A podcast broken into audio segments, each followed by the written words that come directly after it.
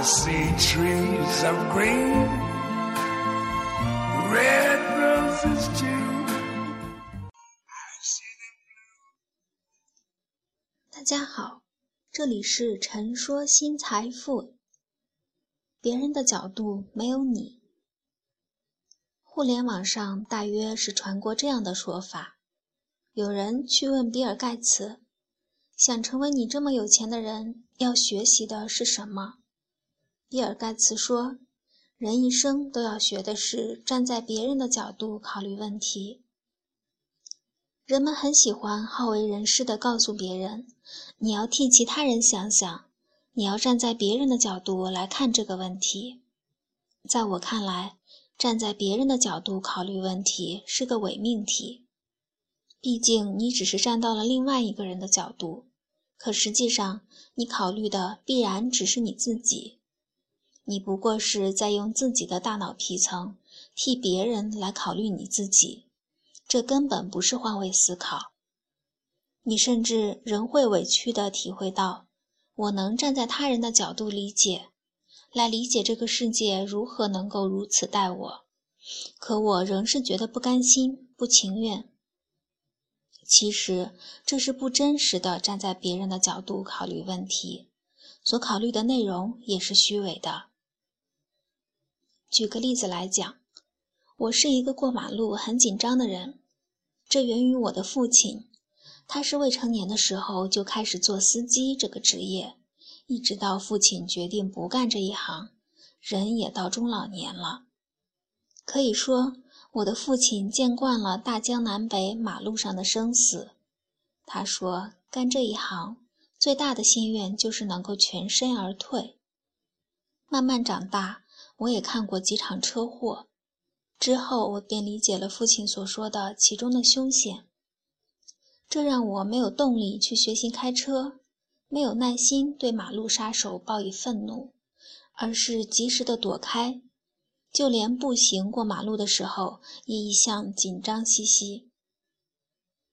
我也经常会一本正经的提醒和我一起过马路的朋友：绿灯亮起的时候，你要快速地穿过人行横道。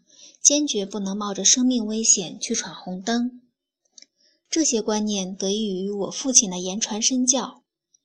我的父亲教育我，不要在街上围观，不要在路口停留，快速地离开这个险境。原因简单：即使你是安静地穿过绿灯，你也不知道会不会突然冒出一个醉酒的司机。醉酒的司机是看不到红绿灯的。更有开车的人总是要在红灯亮起之前冲刺跑过斑马线。我不知道告诉了多少个朋友，过绿灯的时候一定要快速的穿过，因为你不是司机。若你能站在一个醉酒司机的角度考虑问题，对你正是一个醉酒的司机，你将看不到一个遵纪守法、安静过马路的良民。如果必须急刹车、打转向让自己丧命，比起将马路上这个人撞飞是你的话，你基本会选择对自己伤害最小的那一项，毫不犹豫地开过去。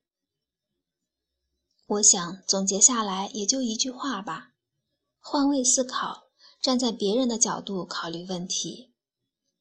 换位思考不是说站在别人的角度帮自己考虑问题。当你必须失去自己，完全变成别人，然后为那人考虑，才算换位思考。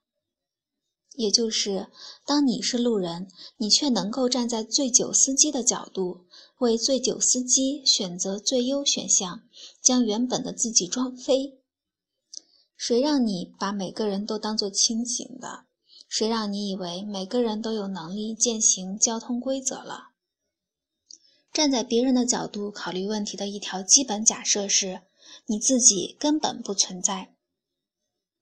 就如刚才提到的，当你穿越红灯，或者是在绿灯时间里，在马路上安心的停留的时候，你能考虑到，若有一个醉驾司机过来，必然会选择将你撞飞，所以你觉察到不能停留，你不能假设你走了绿灯，别人就不闯红灯。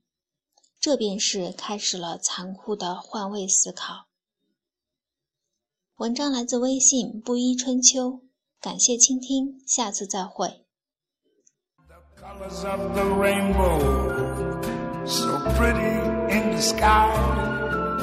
Are also on the faces.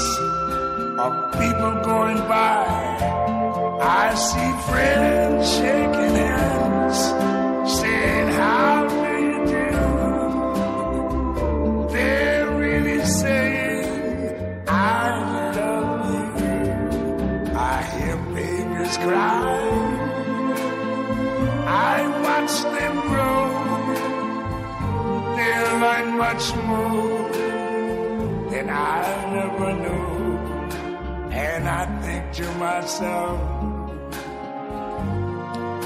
what a wonderful world.